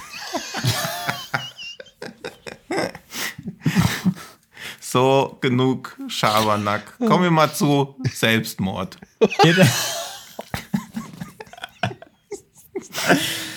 uh, Wie sollen wir jetzt ich, da wieder ernst? Manchmal, manchmal habe ich das Gefühl, Tino ist mit Noé verwandt und beide grinsen sich ins Sie sehen sich auch nicht so unähnlich. Was hat uns verraten? Die, ja. die, die Haarfrisur und der Bart. ja. Und der französische Akzent, wenn nicht gerade ein Mikro läuft. Ja, nee, vor allem, vor allem der harte Drogenkonsum eigentlich. Aber das ist ja, würde ich auch Thema. sagen, der harte Drogenkonsum. Jedenfalls ja. äh, wird äh, Lux Eterna ab 14. Mai zu haben. So, und jetzt, wie Tino schon sagt, äh, auf zu animiertem Selbstmord. Animiertem Selbstmord, ja. Oder auch Colorful von Keiji Hara. Ein Film, der schon sage und schreibe elf Jahre alt ist mhm. und jetzt erst zu uns auf Blu-ray und DVD über KSM Anime erscheint. Ja, wie erklärt man diesen Film am besten? Dank einer Jenseits-Lotterie darf eine namenlose Seele in den Körper eines 14-jährigen Jungen schlüpfen namens Makoto Kobayashi. Problem bei Makoto ist, der hat sich gerade erst selbst das Leben genommen. Die Seele hat jetzt nun die Aufgabe, zurück zur Erde zu fahren und innerhalb von sechs Monaten herauszufinden, ja, was den Jungen zum Selbstmord getrieben hat, aber auch was er gemacht hat, um eben in diesem Jungen zu landen. Oder sie gemacht hat, um in diesem Jungen zu landen. Und das hat einen Film zur Folge, der mich am Anfang erstmal auch so ein bisschen ja, abgeschreckt hat, möchte ich jetzt mal sagen. Über zwei Stunden Lauflänge. Es wird alles, es beginnt alles sehr ruhig, sehr trist, sehr träge. Und dann, bei dem ich dann aber am Ende da saß und dachte, wow, was ein ähm, erstaunlich gefühlvoller und, und berührender Film. Ich weiß nicht, wie es euch da geht. Gehe ich jetzt prinzipiell von der, vom Ablauf erstmal mit. Ging mir eigentlich genauso. Es war erstmal so, okay, Thema, okay, wird relativ schwer wahrscheinlich. Tränendrüse vorprogrammiert, nach dem Motto erstmal, aber dann fing es ja doch erstmal sehr gemächlich, gemächlich an. Du warst erstmal so, okay, erstmal orientieren, so, wie, wie spielt sich der Film aus, ne? Vor allem, ich meine, wir sprechen hier über einen Anime, der jetzt eben auch zum ersten Mal überhaupt jetzt in Deutschland eben jetzt erschienen ist, gerade vor kurzem, der lange unterm Radar scheinbar auch flog. In Japan wohl überhaupt nicht eben, da war es wohl wirklich ein sehr renommierter Film damals. Ähm, genau. Also so sehr lange gedauert, bis der eben jetzt hier nach Deutschland mal gekommen ist. Basiert auf dem gleichnamigen Roman von, oh, wie heißt der, Eto Mori oder so? Ja, Eto Mori, ja, genau, ja, ja, ja. Und, und äh, ja. war da ein großes, also war da schon ein größeres Ding? Genau, und es hat aber nie hier hingeschafft. Und ja, jedenfalls äh, bei Animes ist man halt immer so ein bisschen, ich meine, wir hatten jetzt auch hier schon Promare und so Sachen. Du bist erstmal gespannt, wie, wie ist der inszeniert, ne? Wie ist der Zeichenstil, wie ist der Animationsstil?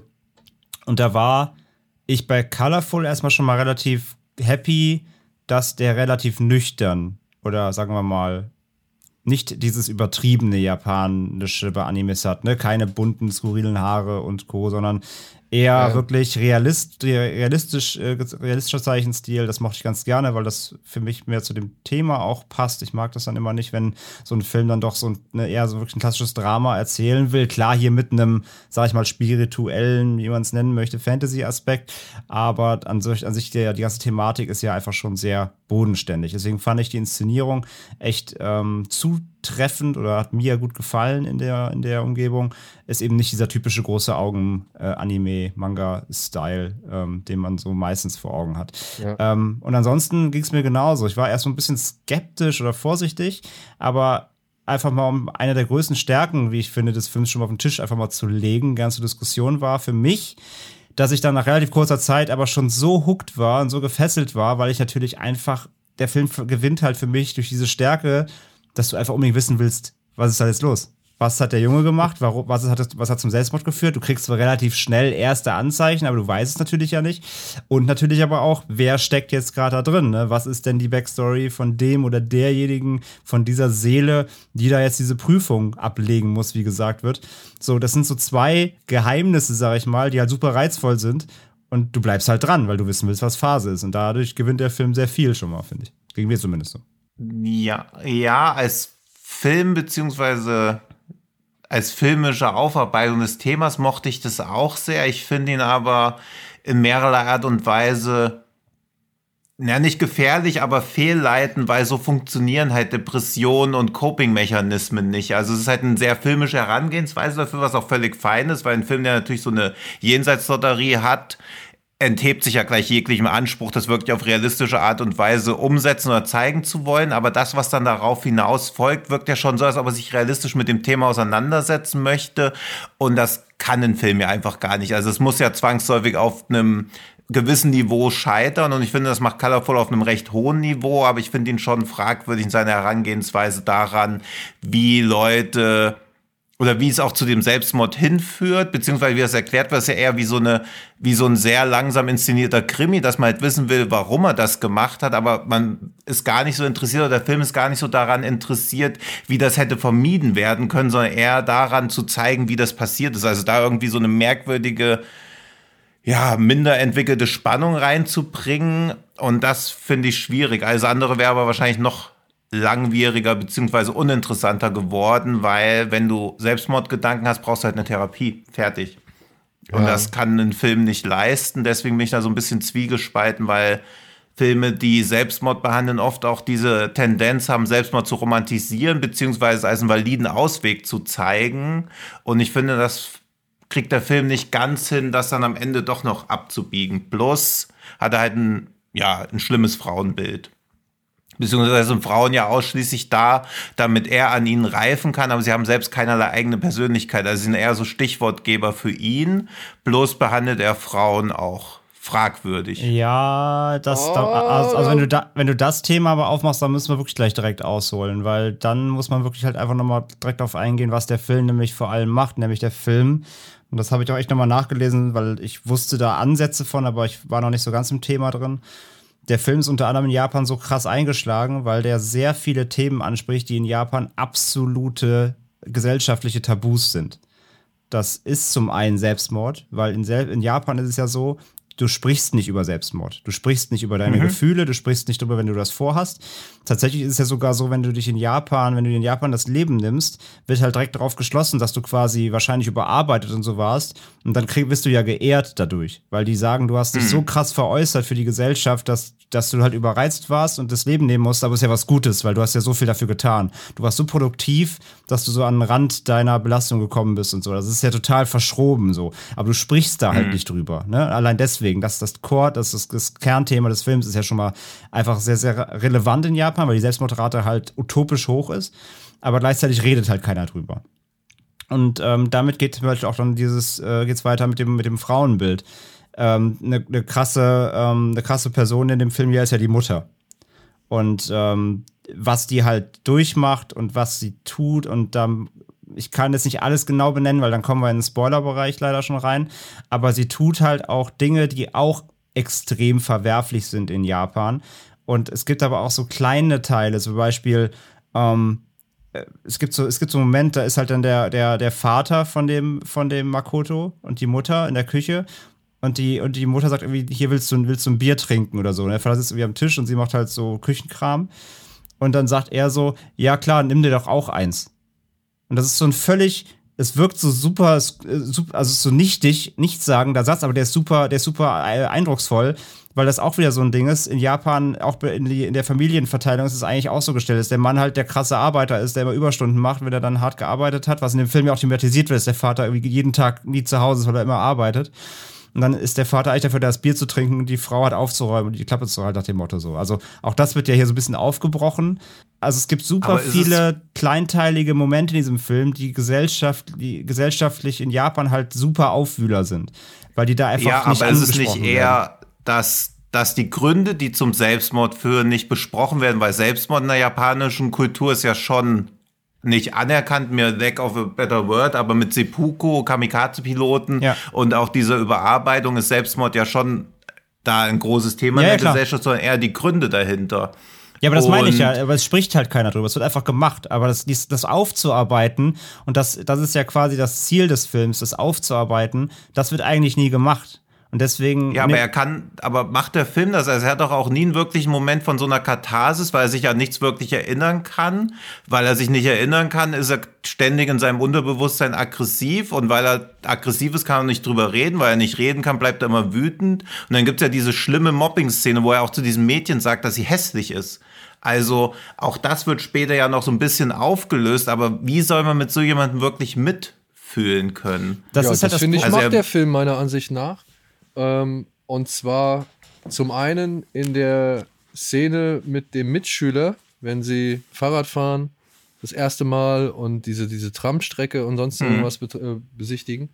Da finde ich, mhm. schafft es der Film genau das, nämlich, was du so ein bisschen kritisiert hast, indem er halt zeigt, wie diese Seele Dinge wahrnimmt und empfindet, die sowohl sie als auch eben Makoto vorher ja. nie wahrgenommen und empfunden mhm. haben. Und zeigt halt, wie, also stellt es halt im Kontrast zu dem, was, was halt vorher war und wie schlimm es vorher war. Und auch durch diese, ich glaube, Saru heißt sie, dieses Mädchen, was er so ja. einmal so richtig mies behandelt, ähm, mhm. die Schoko. bringt, bringt ja später dann ähm, auch nochmal Informationen rein, die verdeutlichen, wie mies die Situation für ihn und für alle anderen vorher waren. Also ich finde schon, dadurch, dass die Seele einen anderen Weg geht jetzt in, in Makotos Körper als Makoto bislang, wird aufgezeigt, hm. wie schlimm und was eigentlich alles zu, dazu geführt hat, dass Makoto bereit war, diesen Schritt zu gehen. Also ich finde da schon, also ich habe, also für mich war da schon die Entsprechung drin, dass man halt nicht nur zeigt, äh, was man versucht, um das Ganze nie wieder geschehen zu lassen, sondern eben halt auch, dass man versucht, anhand dessen, was jetzt passiert, zu erklären, was halt vorher passiert war. Und es wird ja auch immer wieder erzählt und durch Rückblenden mal hier und da ein bisschen eingefügt. Und ich muss auch sagen, mit der anderen Mitschülerin, mit seinem, mit seinem Schwarm, finde ich, spricht, spricht der Film, und das ist ja vielleicht auch einfach eine Sache, der Film ist von 2010, ne? wenn wir den jetzt gucken, wirkt es für uns vielleicht schon wieder so, ja, das sind doch völlig alte, bekannte und, und äh, schon oft thematisierte Sachen, die da irgendwie im Film erzählt werden. Aber das mit der Mitschülerin, die sich da prostituiert, mhm. um sich schicke Sachen leisten mhm. zu können, das fand ich, das war so nüchtern ja. und mit, mit mhm. einem solchen Ernst ausgespielt habe, wo ich gedacht habe, wow, das in so einem ja, Slice of Life Anime-Film oder, oder was soll das mir jetzt irgendwie eigentlich sagen? Also, das, das fand ich so, das war so dann mein erster, wo ich vorher so ein bisschen, ich muss es auch schon sagen, gelangweilt war, weil es alles so ruhig und nüchtern und langsam war. Ähm, war das für mich so der erste Moment, wo ich, auch, wo ich so richtig überzeugt irgendwie nickend geguckt habe, wo ich gedacht habe, okay, die wird weder verurteilt, noch wird sie von irgendjemandem moralisch zurechtgewiesen oder sonst irgendwas. Äh, die wird halt einfach nur dargestellt als, als Begleiterscheinung oder als, als Dasein äh, inmitten von all so viel, sag ich mal, Dingen, die systematisch schieflaufen so.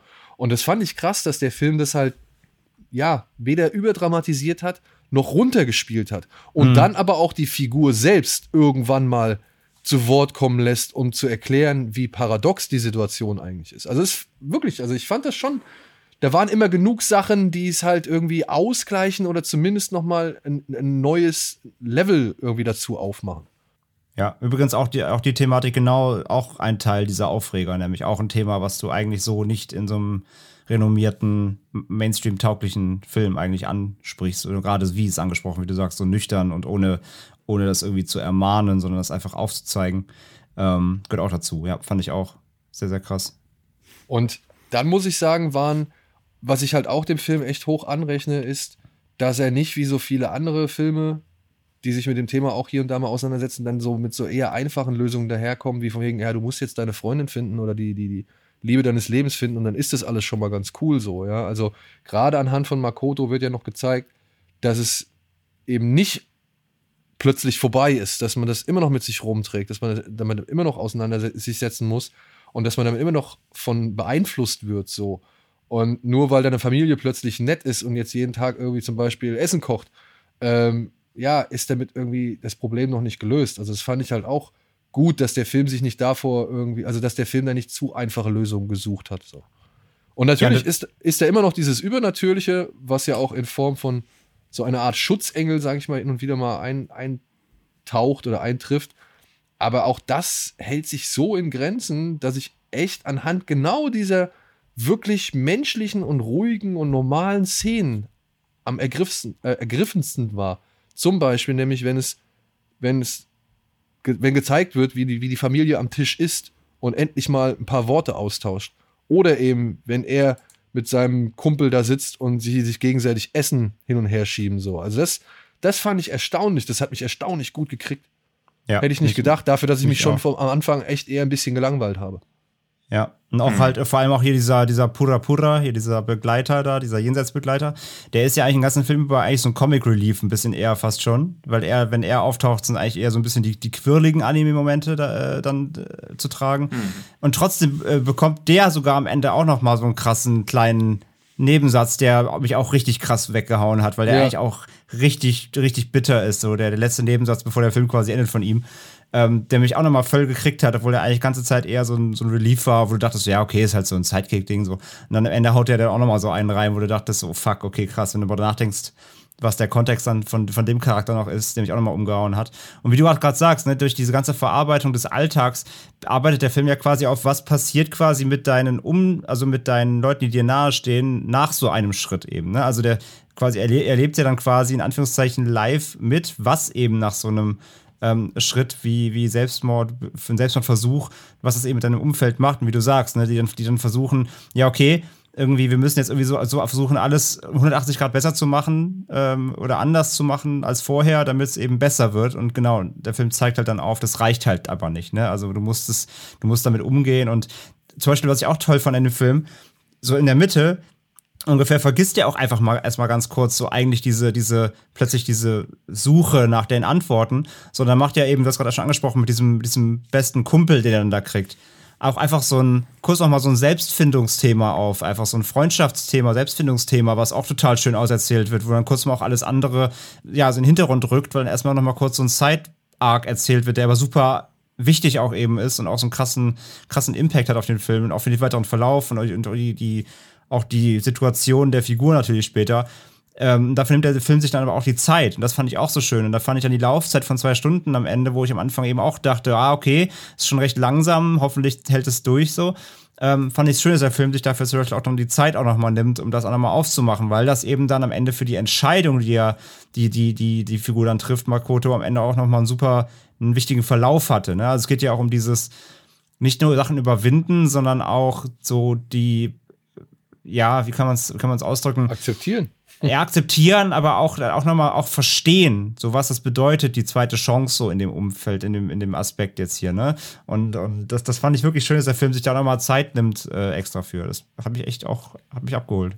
Da hat er mich tatsächlich, wie heißt der von Frank Capra? Ist das Leben nicht schön? Ja. Ja. ja. Da, an den hat er mich tatsächlich erinnert. In dieser. Ja, um in dieser da mal, also.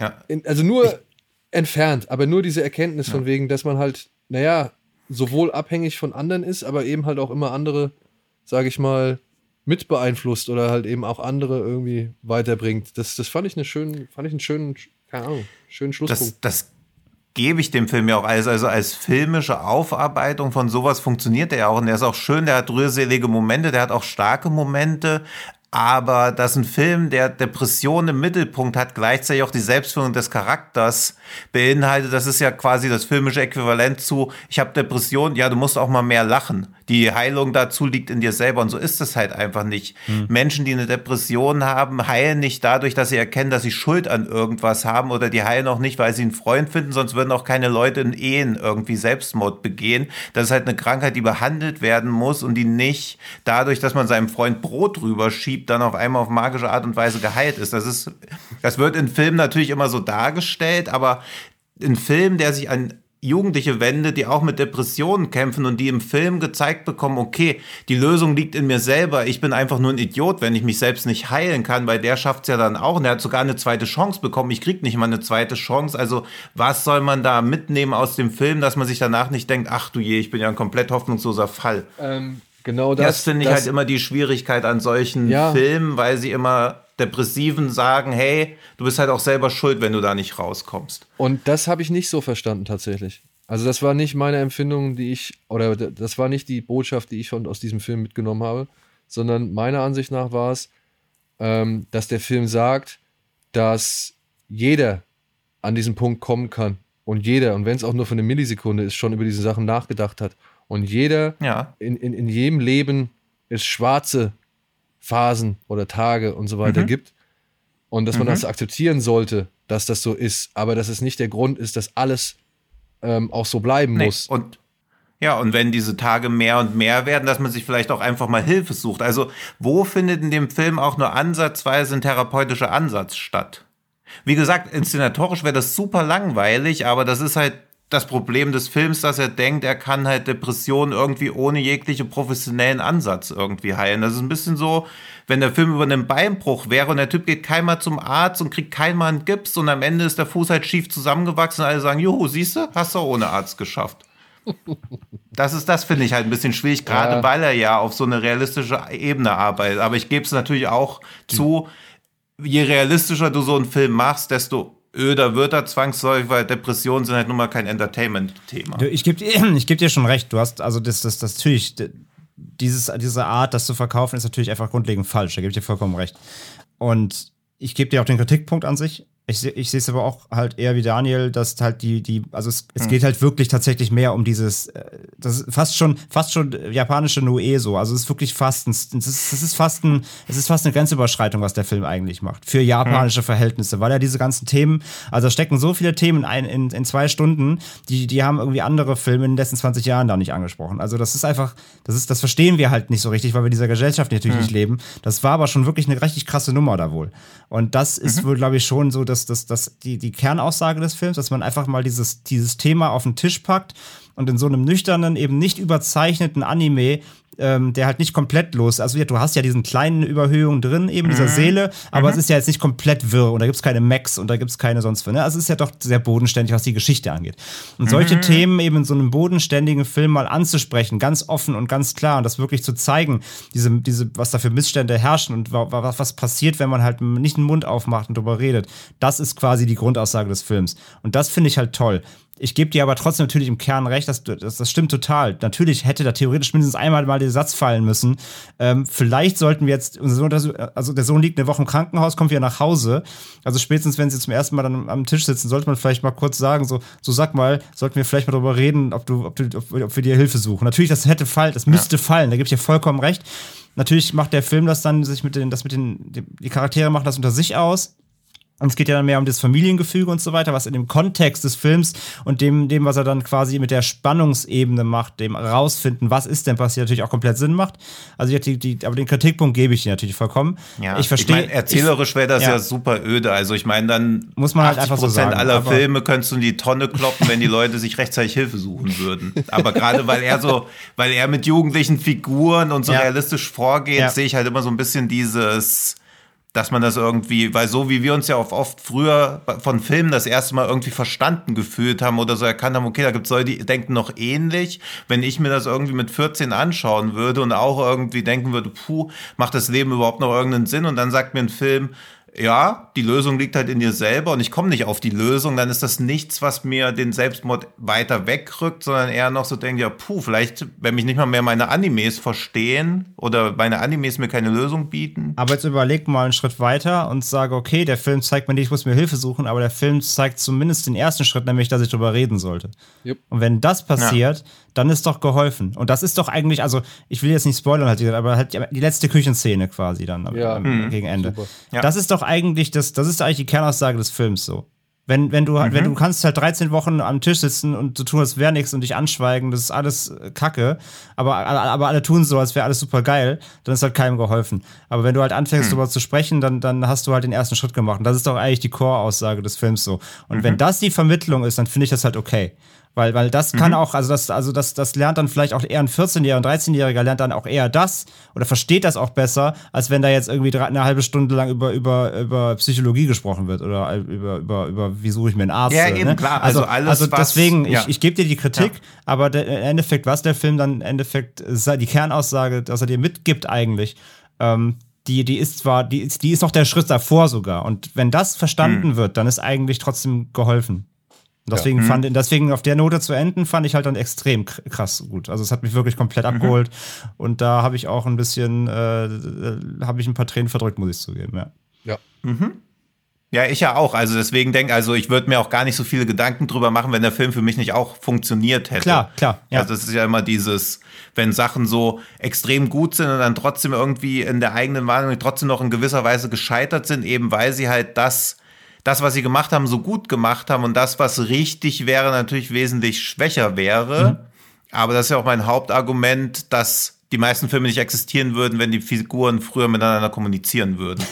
also das ist ja oft das Grundproblem von vielen Filmen, diese ja. oder diese fehlende Kommunikation. Und das ist in dem Film ja aber die Thematik. Deswegen finde ich das Ende dann auch stark, auch wenn der Weg dahin halt lange dauert und er sich dann mehr oder weniger schwierig macht, nicht diese Grund Grundidee, dass er halt vergisst, was passiert ist, weil so hat er halt keine Katharsis und keinen Lerneffekt irgendwie, beziehungsweise ist er quasi dann auf selbe Info-Level runtergedummt wie der Zuschauer, was den Film wieder erzählerischer interessanter macht, aber es fehlt halt dann so ein bisschen der Lerneffekt für ihn unterwegs. Also es passiert dann alles relativ schnell in der letzten Hälfte. Also schnell für Colorful. Dich möchte ich mal sehen, Dimension. wenn deine Seele plötzlich im Körper eines 14-Jährigen steckt. Hm? Ob du dann auch so schnell irgendwie. Woher weißt du denn, was ich heute um 12 gemacht habe? Vielleicht steckt in Tino ja, auch die Seele von einem 40. Wir wissen das einfach die ganze ja, Zeit. Das, das würde auch einiges sein. erklären. Ja, das würde auch einiges Das würde den Humor erklären, ja.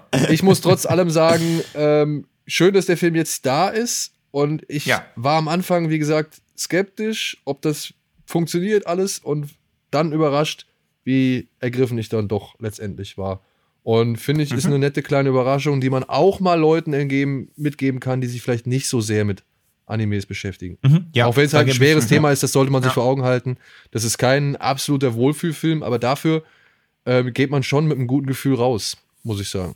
Fand ich auch und halt vor allem eben auch für Leute, wie du gerade sagst, äh, auf, aufgrund der Inszenierung. Ne? Ist halt genau. eben kein Promare. Also, ja. wenn du jemanden gibst, der, der nicht Anime sieht, du gibst eine Promare, dann macht der wahrscheinlich nach 10 Minuten aus. Ähm, wenn er nicht gerade durch den Arztteil irgendwie richtig plötzlich eine, eine, ins dritte Auge wächst irgendwie.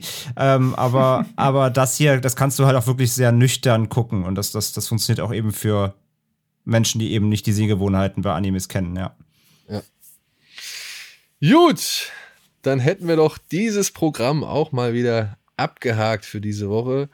Gibt es noch Neuigkeiten aus den Gesichtsbücher des Todes? Aber hallo, wieder was gewohnt Irreführendes. Wer den Film errät, basierend auf dem, was hier gesagt wurde. Als einzigen Tipp kann ich geben, dass wahrscheinlich ein Wort falsch verstanden wurde von der Person. Also, gerade das Sequel gesehen, finde es sogar noch einen Ticken besser als das Original. Feiner Horror mit Zeitlöchern.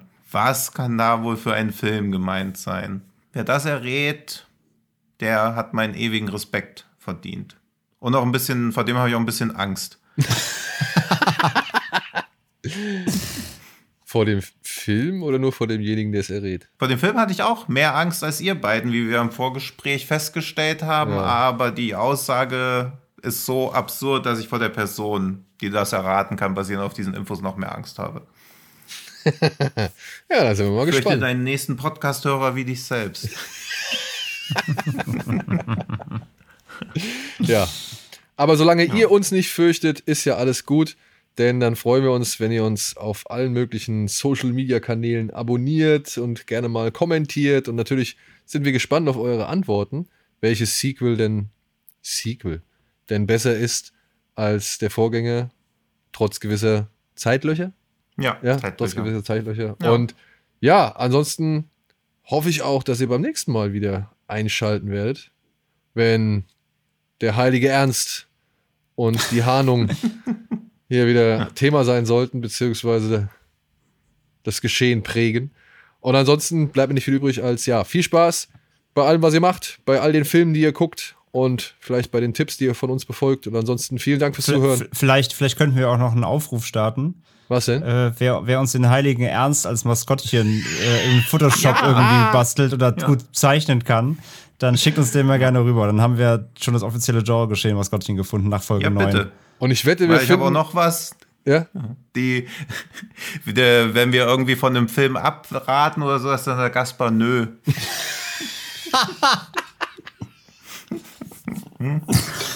Ja, ja Gaspar Gas, Gaspar und der heilige Ernst, wenn euch dazu irgendwas ja. einfällt, wir sind dankbar für jede Inspiration. Ich glaube, bei, Gaspar, bei Gaspar Nöll kriegen wir einfach ein Bild von Tino geschickt.